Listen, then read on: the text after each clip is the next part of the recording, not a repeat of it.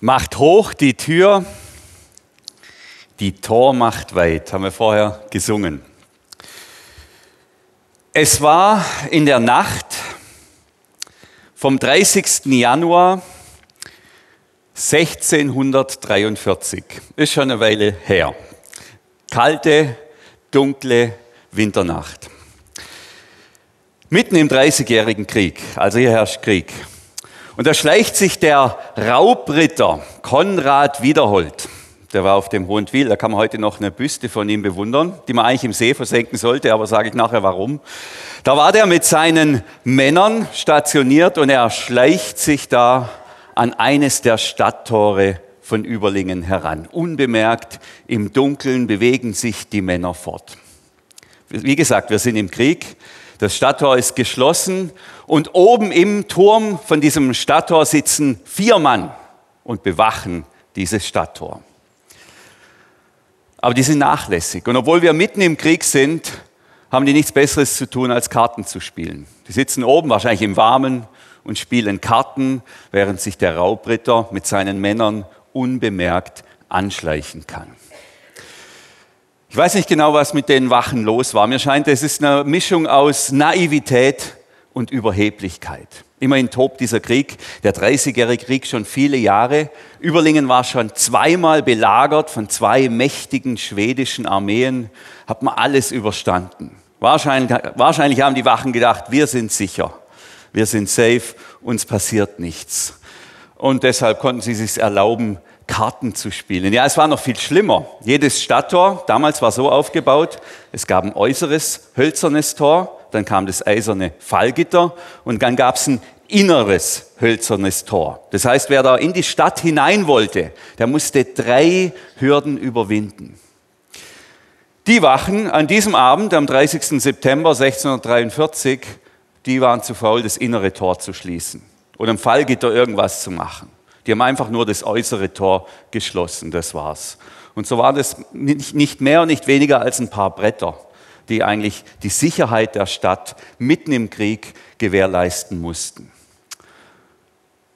Und da die Wachen nicht zum Fenster hinausgeschaut haben, nicht hinausgeschaut haben, konnten sich, kann sich der Konrad Wiederhold mit seinen Männern direkt ans Stadttor vorarbeiten, vorschleichen und dann befestigen die da einen riesigen Sprengsatz direkt auf diesem Tor und keiner merkt's. Und dann mit einem Wumms sprengen sie dieses erste Tor auf.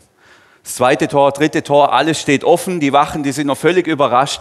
Die Männer stürmen in die Stadt, versiegeln das Zeughaus, wo die Waffen sind, erobern das Rathaus und haben die Stadt Überlingen tatsächlich im Handstreich eingenommen. Das, was den Schweden mit zwei großen Armeen nicht gelungen ist, ist ein paar Raubrittern in der Nacht gelungen. Und das war für die Stadt Überlingen und ist bis heute ein Tag der Schande. die Überlinger wurden mit, wie sagt man so schön, runtergelassener Hose erwischt. Und es blieb nicht bei der Schande, es folgte die Schändung durch, die Stadt, äh, durch diese Raubritter in der Stadt. Und die haben dann mitgenommen, was nicht nied- und nagelfest war. Und die sind auch nicht gegangen, sondern haben dann die Stadt den 4000 französischen Soldaten übergeben, die sind dann eingezogen.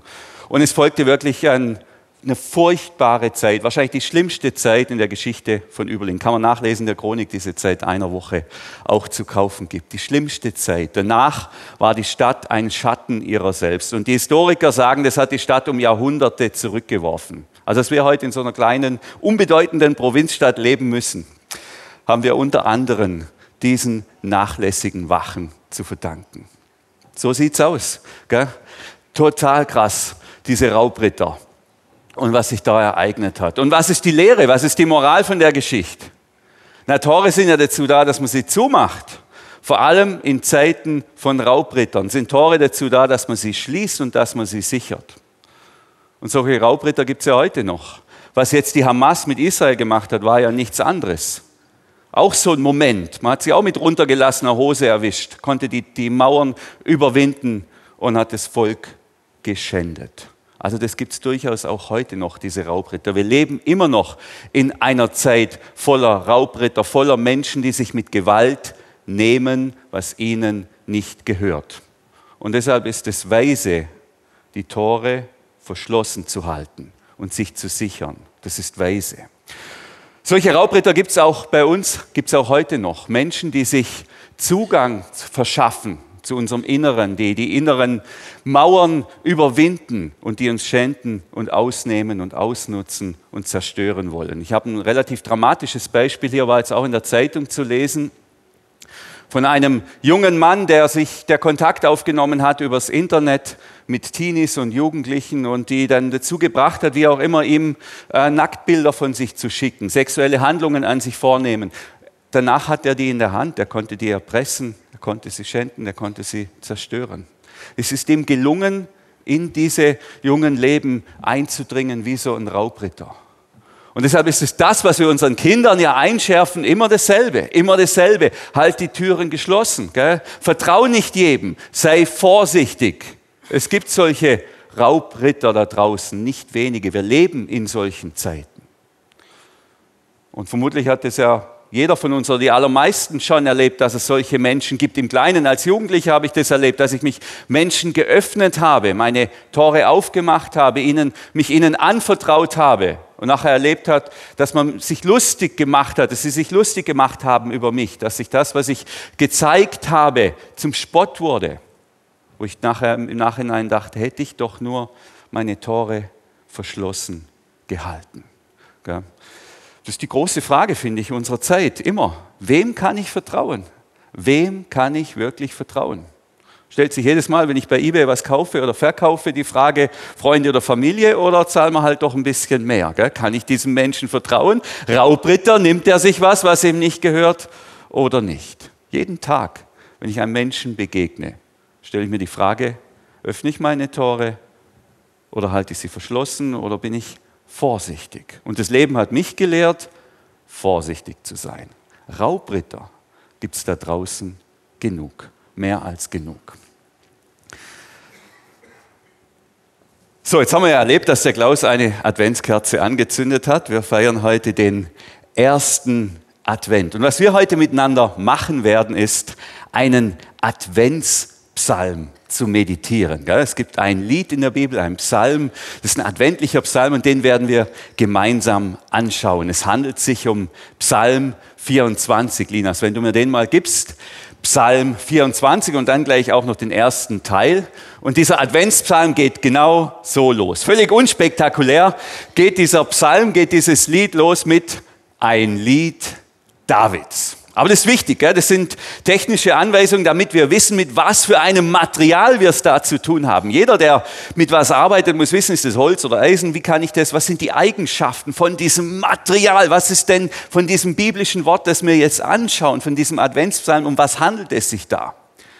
Und es handelt sich nicht um einen Instagram-Post, es handelt sich nicht um einen Gesetzestext. Es handelt sich nicht um einen wissenschaftlichen Text, sondern um einen Song, um ein Lied, um ein Anbetungslied, könnte man sogar sagen. Und was ist das Ziel von einem Anbetungslied, von einem Lobpreislied?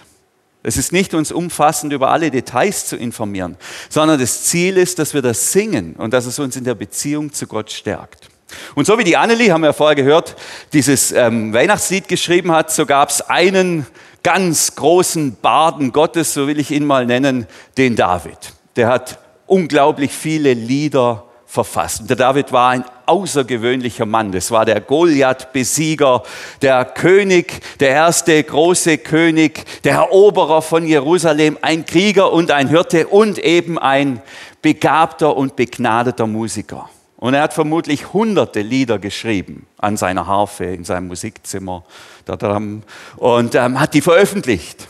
Und ein Teil dieser Lieder hat es wirklich geschafft, in die Top-Charts der letzten Jahrtausende zu kommen. Hat es dann sogar geschafft, in die Bibel hineinzukommen. Und eins dieser Lieder ist eben dieser Psalm 24, den wir jetzt im Advent 23 miteinander meditieren. Also stellen wir uns mal vor, der David mit Band wäre jetzt hier die Instrumente weg, seine große Harfe wird hier aufgebaut und er nimmt uns mit hinein in sein Lied. Das Lied, das er geschrieben hat, der David, das ist jetzt nicht so strukturiert wie unsere Lieder, also es gibt da jetzt nicht ähm, äh, Strophen und Refrain, es sind so drei Themen, drei Sinneinheiten könnte man sagen. Und die erste, die führt uns hoch ins Weltall auf die ISS, da gehen wir dann gleich hin. Dann springen wir hinunter nach Jerusalem vor die Klagemauer, um dann wieder vor dem Stadttor in Überlingen zu landen. So, also der David haut in die Seiten, los geht's. Wie geht dieser Psalm los? Dem Herrn gehört die ganze Erde mit allem, was darauf lebt. Das ist das erste Statement, die erste Aussage von David. Haben wir übrigens vorher auch gesungen. gesungen dir gehört die ganze Welt. Das singt man so einfach so, so nett dahin. Was heißt es denn? Das, das ist eine Kampfansage an unsere besitzstrebende Gesellschaft, an unsere kapitalistische Gesellschaft. Wenn wir sagen und singen, dir gehört die ganze Welt, die ganze Erde mit allem, was darauf lebt, dann singen wir gleichzeitig, mir gehört hier nichts. Und dann fahren wir Haus, heim in mein Haus mit meinem Auto zu meinem Grundstück gell, und esse dort mein Adventsessen. Die Botschaft hier ist, Gott gehört alles. Gell. Wir alle sind hier nur Mieter. Das ist ja fast sozialistisch. Gell? Wir alle sind nur Mieter. Wir haben keinen eigenen Besitz. Gehört alles Gott. Ihm gehört die ganze Welt, ihm gehört die ganze Erde mit allem, was darauf lebt. Also man könnte sagen, der David macht da in seinem Harfenlied mit uns einen Ausflug ins himmlische Grundbuchamt. Also wir gehen da ins himmlische Grundbuchamt und dann dürfen wir mal schauen, wem gehört denn wirklich hier alles. Und da gibt es natürlich die Grundbuchengel, die bringen uns dann die entsprechenden Unterlagen. Und natürlich interessiert mich, wem gehört denn dieses Flurstück der Lindenwiese? Der Kirche, oder dem Freizeitheim oder den Spendern oder womöglich dem Land Baden-Württemberg. Der Engel bringt mir die Unterlagen, ich schlage auf und was steht da? Gott. Wem gehört die Erde? Gott. Wem gehört die Lindenwiese? Gott.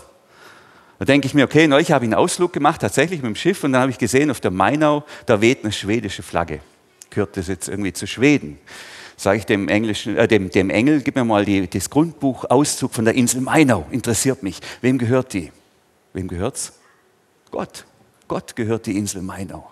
Dann denke ich mir, jetzt gibt es ja hier Menschen, die erschießen sich gerade gegenseitig um, um was geht es da?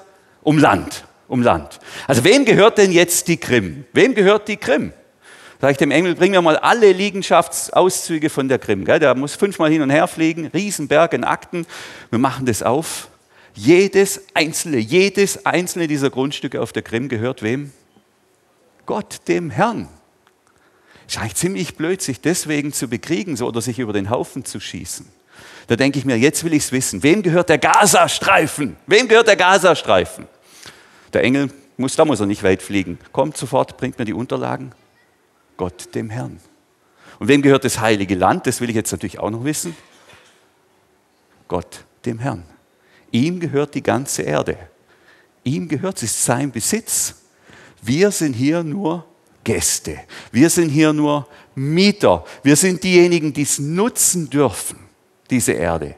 Gehören tut es uns nicht. Und das finde ich ziemlich dramatisch.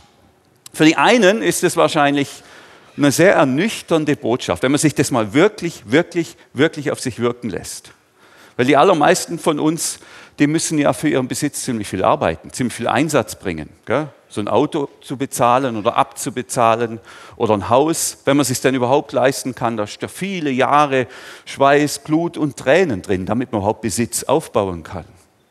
Und jetzt gehört es gar nicht mehr. Jetzt darf ich es nutzen ein paar Jahre, nachher muss ich wieder gehen. Und dann gehört es einem anderen. Aber am Ende gehört es Gott. Das ist eine ziemlich rabiate Aussage. Und die hinterfragt auch die eigenen Lebensprioritäten.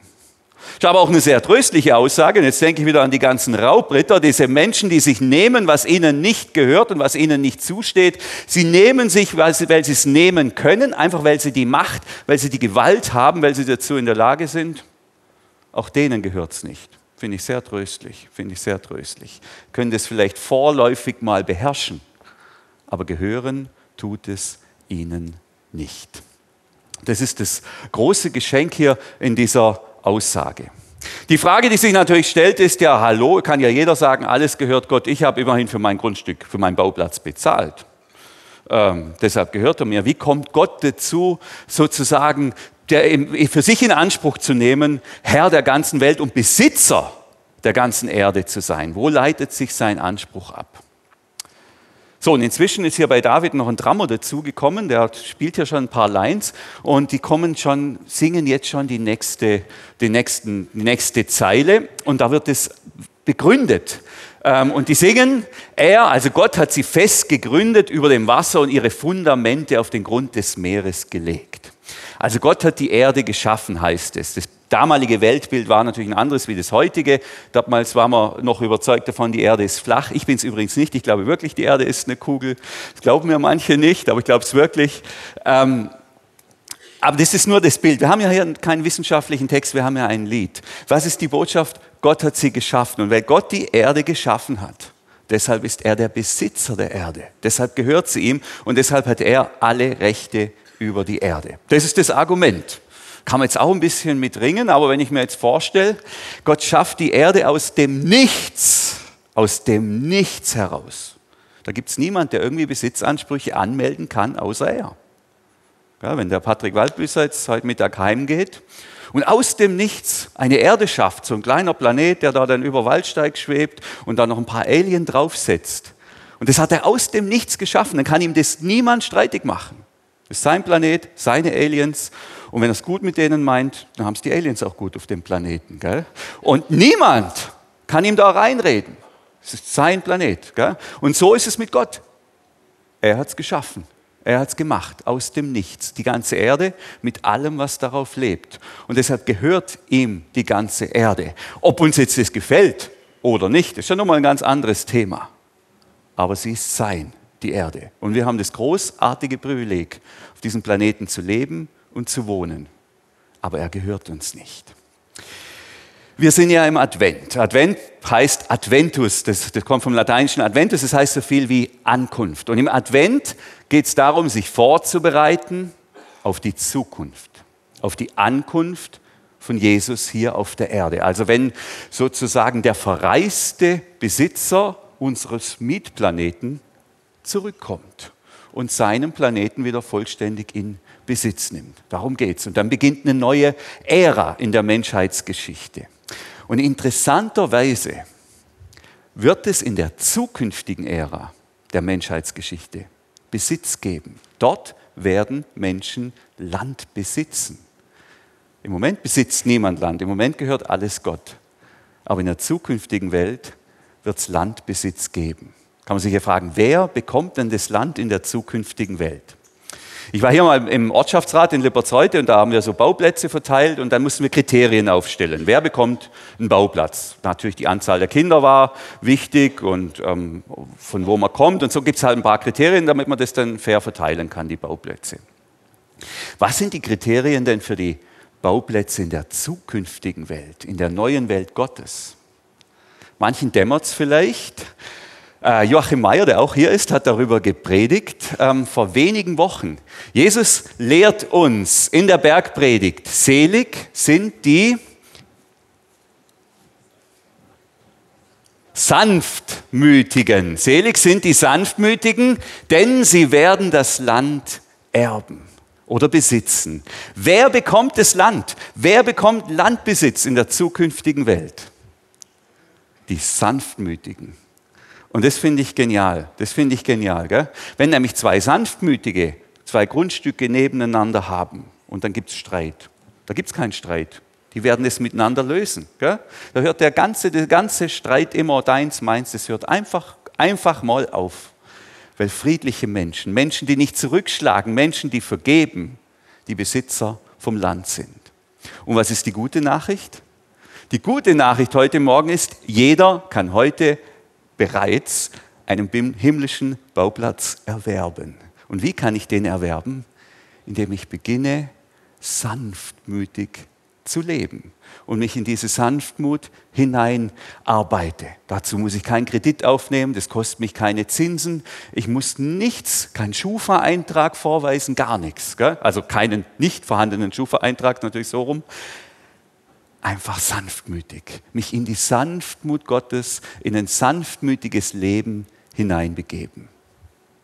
Dann gibt es einen Bauplatz in der zukünftigen Welt. Advent, Vorbereitung auf das, was kommt.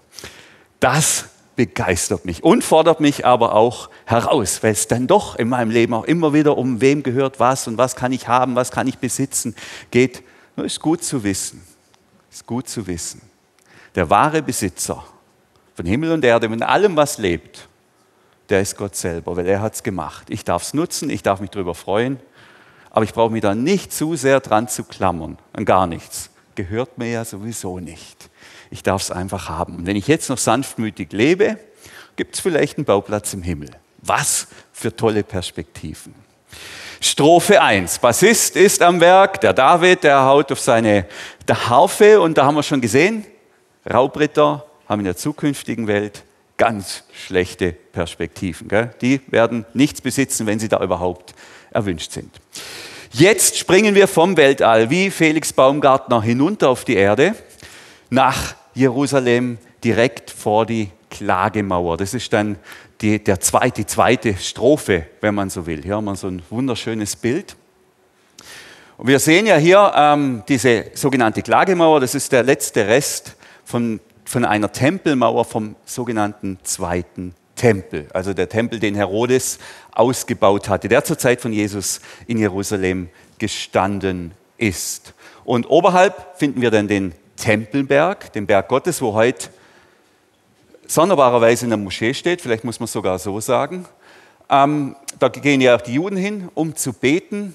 Und dieser Tempelberg hat eine ganz besondere Bedeutung. Und es geht los eben bei David. David hat ja diese Stadt Jerusalem erobert, gell, hat sie in Besitz genommen. Und es war wie klar, hier oben auf dem Tempelberg, da lässt sich Gott nieder. Jetzt als David da mit seiner Harfe saß, stand da noch, gar kein, stand da noch kein Tempel. Den gab es ja noch gar nicht. Den hat ja erst sein Sohn gebaut. Ähm, da war das, je nachdem, wann er, dieses, wann er diesen Psalm verfasst hat, ähm, stand da oben maximal die Stiftshütte, das heilige Zelt Gottes. Aber eins war klar, da oben, das ist der Bauplatz Gottes. Da baut der sich sein Haus hin, um bei uns zu wohnen. Ja, ihm gehört alles. Aber es gibt einen Ort, wo man hin kann, wenn man ihn sucht, wenn man ihn besucht. Und das ist da oben auf dem Tempelberg. Da kann man hin. Da findet man Gott, sagt David. Und dann stellt David in seinem Lied, und das hat er immer wieder drin jetzt, so eine Frage. Die Frage, die er stellt, ist, wer ähm, hat Zutritt zum Berg des Herrn? Was für Menschen dürfen den heiligen Boden betreten? Das ist ja eigentlich so eine klassische Lobpreisfrage. Gell? Immer, wer darf jetzt hier, wie kann ich Gott mich nähern? Und das ist auch die Frage von David. Ähm, wer darf da hoch? Wer darf in Gottes Nähe sein? Da sagst du jetzt vielleicht, naja, die Frage hat für mich ja jetzt, äh, ist jetzt nicht so entscheidend. Ich bleibe einfach weg von Gott, dann habe ich da keinen Stress. Gell? Der ist vom Tempelberg und ich bin in Pfullendorf, da bin ich weit weg, da kann uns nichts passieren. Gell? Der Punkt ist natürlich, ja, im Moment kann ich noch so leben. Gell? Im Moment kann ich sagen, ich weiche Gott aus. Und ich weiche auch der Gegenwart Gottes aus. Da muss ich auch die Frage nicht beantworten, wie kann ich mich diesem Gott nähern oder wie, wie wer kann überhaupt, wie sieht denn der, ich sage mal, Dresscode Gottes aus? Gell? Also wie, was, was erwartet der von mir? Die muss ich dann nicht beantworten, weil ich kann ihm ja ausweichen. Jetzt sind wir ja im Advent, das ist eine Adventspredigt und der Trick ist ja, dass dieser Gott kommt und wir uns darauf vorbereiten, dass er kommen wird. Und Weihnachten ist ja nur ein kleines Vorzeichen davon. Und wenn Gott kommt auf die Erde, am Tag des Herrn, wie es so schön heißt, dann können wir ihm nicht mehr ausweichen. Ja, kann ich nicht sagen, oh, der ist schon da auf dem Tempelberg und ich bin jetzt in Pfullendorf oder in Meskirch oder sonst wo. Da gibt es kein Ausweichen mehr. Und deshalb ist es schon eine sehr, sehr relevante Frage, wie sieht denn der Dresscode Gottes aus? Also wie bereite ich mich denn auf die Gegenwart, auf die Präsenz Gottes vor? Was erwartet er von mir? Ich hatte ja das großartige Privileg, den Bund der evangelischen Täufergemeinden, zu dem auch unsere Gemeinde gehört, bei einem Empfang im Stuttgarter Schloss zu vertreten. Und dann war das natürlich, war, ich auch ein bisschen angespannt und dann rede ich da mit diesem Veranstaltungsleiter und dann er, sagt er natürlich noch, dass es da auch einen Dresscode gibt, also dass man sich da auch der hatte halt Angst, wenn, denke ich mal, wenn Freikirchler kommen, die kommen da in Sandalen und mit verschwitzten Unterhemd und so. Ähm, Habe ich dann nicht gemacht. Mir war ja schon klar, wenn ich da zu so, zu so einer Veranstaltung gehe, dann muss ich mich entsprechend anziehen. Gell? Bei, bei, einer Hochzeit achten wir alle darauf, dass wir das Brautpaar nicht beschämen, indem wir mit den Gummistiefeln oder sonst wie irgendwie daherkommen. Gell?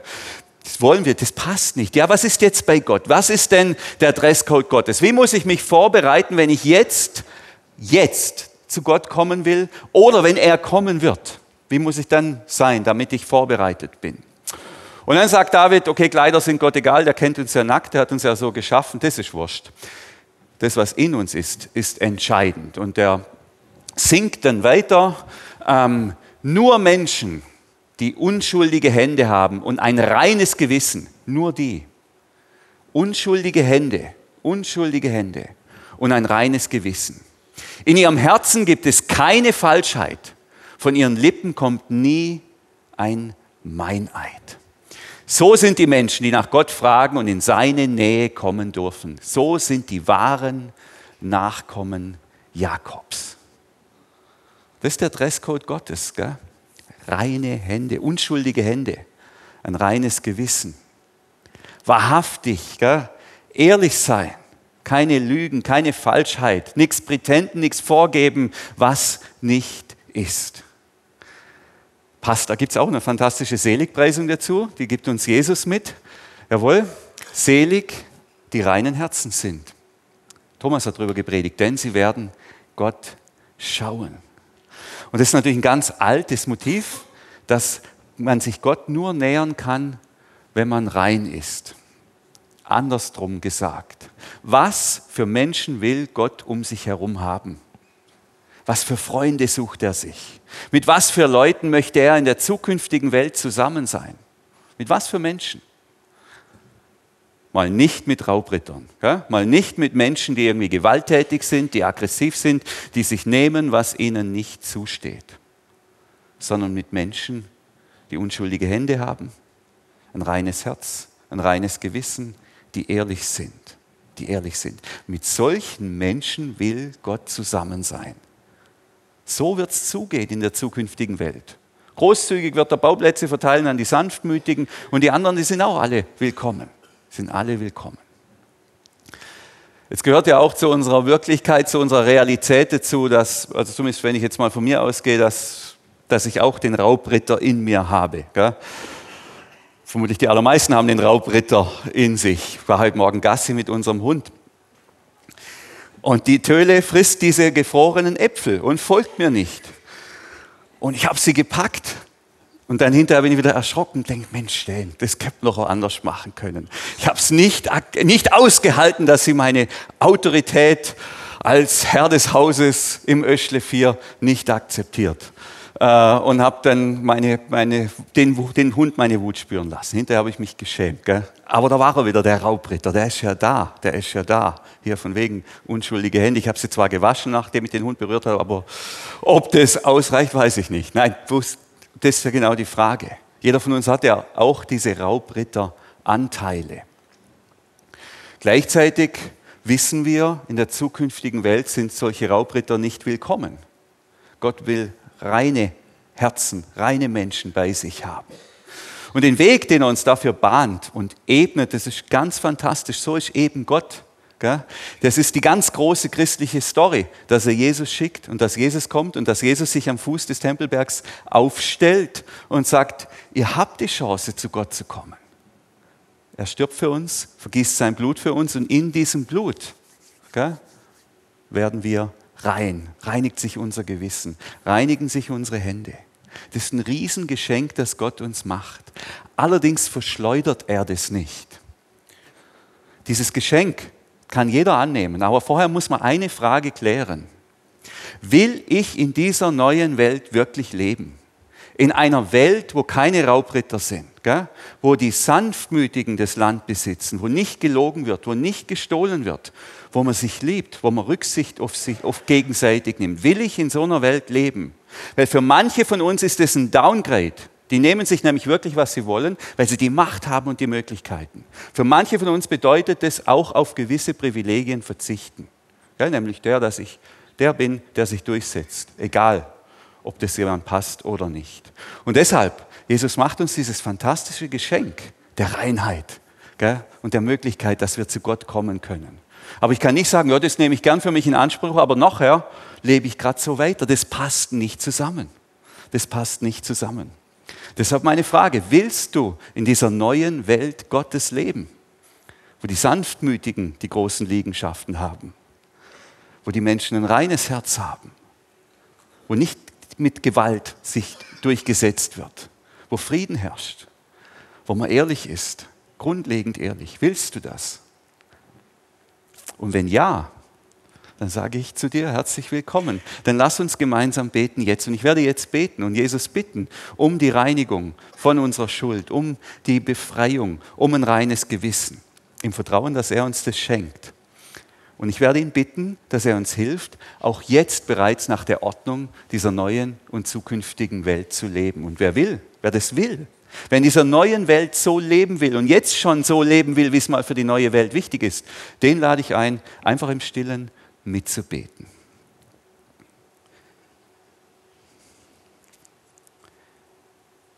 Hey, lieber Jesus, ich danke dir so arg für das Geschenk, das du uns machst von deinem Leben die Vergebung meiner Schuld, meiner Sünde. Ich danke dir, dass du mein Gewissen reinmachst und meine Hände reinwäschst.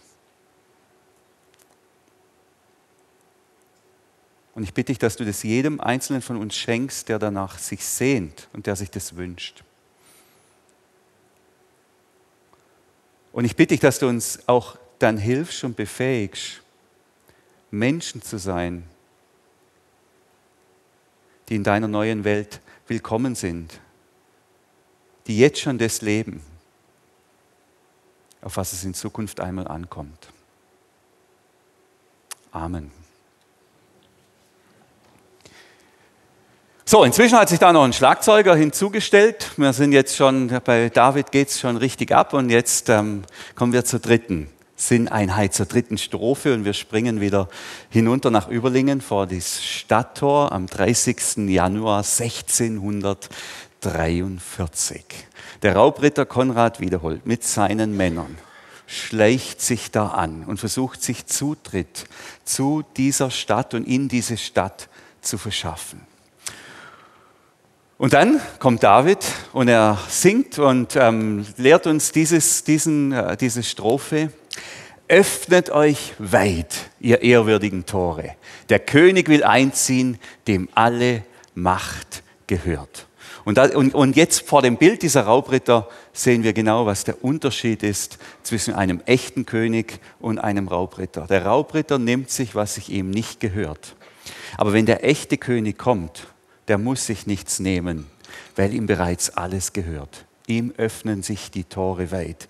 Ihm öffnen sich die Tore ganz weit. Jetzt ist natürlich die Frage, oder beziehungsweise die, David stellt dann die Frage, weil er ist ja, man muss sich das ja vorstellen, der ist ja da in irgendeiner Art Lobpreis, Ekstase und hat da Visionen von der Zukunft. Wir, wir lesen ja die Bibel rückwärts. Er muss die Bibel vorwärts lesen und kennt sie ja noch gar nicht. Der hat den Namen Jesus noch nie gehört. Der, der, kann sich, der kann das nicht wissen, was da noch alles passieren wird mit Golgatha und sonst irgendwelche solche Sachen, das ist ihm völlig fremd. Der kann nicht wissen, dass da mal noch ein Paulus kommt und wie sich die Kirche entwickelt. Also er ist schon einen ganz anderen Punkt. Da steht ja noch nicht mal ein Tempel, den er übrigens nicht bauen darf, weil er blutige Hände hat. Jetzt wollte ich vorher noch sagen, aber das habe ich vergessen. Da steht noch nicht mal ein Tempel. Jetzt blickt er in die Zukunft. Und deshalb stellt er die berechtigte Frage, wer ist denn dieser König? Wer ist denn dieser König? Das wäre der nächste äh, ähm, Textabschnitt. Wer ist dieser mächtige König, dem alle die Tore öffnen. Wer ist denn dieser legitime Herr? Und dann kommt die Antwort, geht dann gerade weiter im Psalm 24. Es ist der Herr, der Starke und Gewaltige. Der Herr, der Sieger in jedem Kampf. Öffnet euch weit, ihr ehrwürdigen Tore. Der König will einziehen, dem alle Macht gehört. Wer ist dieser mächtige König, fragt er nochmal. Es ist der Herr über Himmel und Erde. Er ist der höchste König. Ihm gehört alle Macht. Wer ist dieser König? Wer ist der, dem man alle Tore öffnet, der einen berechtigten Anspruch hat, einzuziehen? Wer ist der? Es ist der Herr, der alle Macht hat, der Herr über Himmel und Erde. Es ist Gott selbst. Und Jesus wird dann später von sich sagen im Matthäusevangelium, das wäre noch dann der nächste Hinweis, er sagt von sich, Ich bin dieser Herr. Jesus nimmt es für sich in Anspruch. Gott hat mir unbeschränkte Vollmacht im Himmel und auf der Erde gegeben. Ich bin derjenige, der diese Macht hat. Ich bin derjenige, der da kommt. Und bewiesen, dass er diese Macht hat, hat er es dadurch, dass er Tote zum Leben auferweckt hat und schließlich selber von Gott auferweckt wurde. Und so hat Gott ihn legitimiert als derjenige, der diese unbeschränkte, unbeschränkte Macht hat. Also was David hier tut, ist, er, er blickt weit in die Zukunft, auch weit quasi über uns hinweg in die Zukunft, die da kommt. Und sagt, bereitet euch auf die Zukunft vor, in der Jesus, der alle Macht hat, der uns zu uns kommt, der uns entgegenkommt und öffnet ihm die Tore weit. Denn das sagt David hier, das Zeitalter der Raubritter wird enden. Das Zeitalter der Raubritter wird enden. Das Zeitalter der Gewalt und der Menschen, die Gewalt haben und anderen Gewalt antun, wird enden. Und mit Jesus kommt das neue Zeitalter, das ewige Zeitalter unter der Herrschaft von Jesus als dem Friedenskönig. Darum geht es, darauf bereiten wir uns vor im Advent. Und das gilt jetzt für die ganze Welt hier, gell? das ist quasi global, global, die Tore der Welt. Das kommt, das kommt, das kommt, Jesus kommt uns entgegen. Aber was ich heute schon machen kann, ist meine eigenen Tore, die Tore meines Herzens und meiner Seele, meines Inneren, weit, weit aufzumachen für den Jesus und ihn heute schon in mein Herz einziehen lassen, ihm Raum geben in mir. Und ich habe am Anfang gesagt, wir leben im Zeitalter der Raubritter. Und ich bin es gewohnt und ich habe gute Erfahrungen damit gemacht, mich nicht jedem gleich ganz weit zu öffnen. Da habe ich schlechte Erfahrungen gemacht. Und deshalb fällt es mir schwer. Ich, ich merke das richtig. Auch wenn ich jetzt hier stehe, wenn ich mich ganz weit mache und sage, Jesus, komm, dann gibt es immer noch so ein kleines, kleines Misstrauen. Kann ich dem wirklich vertrauen? Ist der vertrauenswürdig? Ist der glaubenswürdig? Ist der glaubwürdig? Wird das gut mit mir meinen? Meine Erfahrung sagt mir was anderes. Und hier haben wir was ganz Interessantes. Der, der da kommt, der, der da kommt, der Jesus, von dem heißt er, ist sanftmütig. Er ist sanftmütig, deshalb bekommt er auch die Erde. Er ist sanftmütig und demütig von Herzen. Dominik hat ja letzten Sonntag genau darüber gepredigt. Der hätte alle Macht. Der könnte der Raubritter sein, der nimmt sich, der könnte sich alles einfach nehmen. Der könnte es wirklich. Der Konrad Wiederholt muss sich ja richtig anstrengen. Jesus müsste sich nicht anstrengen, um irgendwas zu nehmen. Er hat ja alles, hat ja alle Macht. Aber er tut es nicht. Der König, der alle Macht hat, kommt machtlos stellt sich vor mich hin. Und ich habe im Moment noch die Möglichkeit zu entscheiden, lade ich ihn ein, öffne ich mich ihm weit oder nicht. Und meine Bitte, meine Einladung ist es an dich, nur eine Sache jetzt zu tun, nach einer Lobpreiszeit, dich weit aufzumachen für diesen guten, sanftmütigen, demütigen, mächtigen und unglaublichen Herrn Jesus. Meine Erfahrung nach 25 Jahren unter seiner Herrschaft ist positiv, ist fantastisch. Er ist ein guter König. Es gibt keinen besseren, es kommt auch kein anderer mehr. Und meine Einladung ist, deine Tore weit, weit aufzumachen. Und wenn du merkst, ja, ich fällt mir nicht so leicht und mir geht's so, dann machst du die Tore so weit auf, wie du sie aufmachen kannst. Ja, dann sind sie halt so. Das Reich, der kommt da durch. Der Heilige Geist auch, der besteht ja aus Luft, der schafft es, der kommt da rein. So weit wie du es kannst, so weit wie du kannst, mach deine Tore auf für diesen Jesus. Dann geht die neue Welt, die geht jetzt los. Vollendet wird sie, wenn Jesus dann kommt und die ganze Welt, alle Tore sich ihm öffnen werden. Aber beginnen tut es heute. Und das ist meine Einladung. Ich glaube, das ist auch die Einladung. Das ist das, was David, wozu er uns motivieren will mit seinem Lied dass wir uns jetzt in der Lobpreiszeit, in gemeinsamen Gesang, ganz, ganz weit aufmachen, damit dieser Jesus einziehen kann und Raum findet und sich seine Herrschaft jetzt schon in dieser Welt verbreitet. Gott segne euch.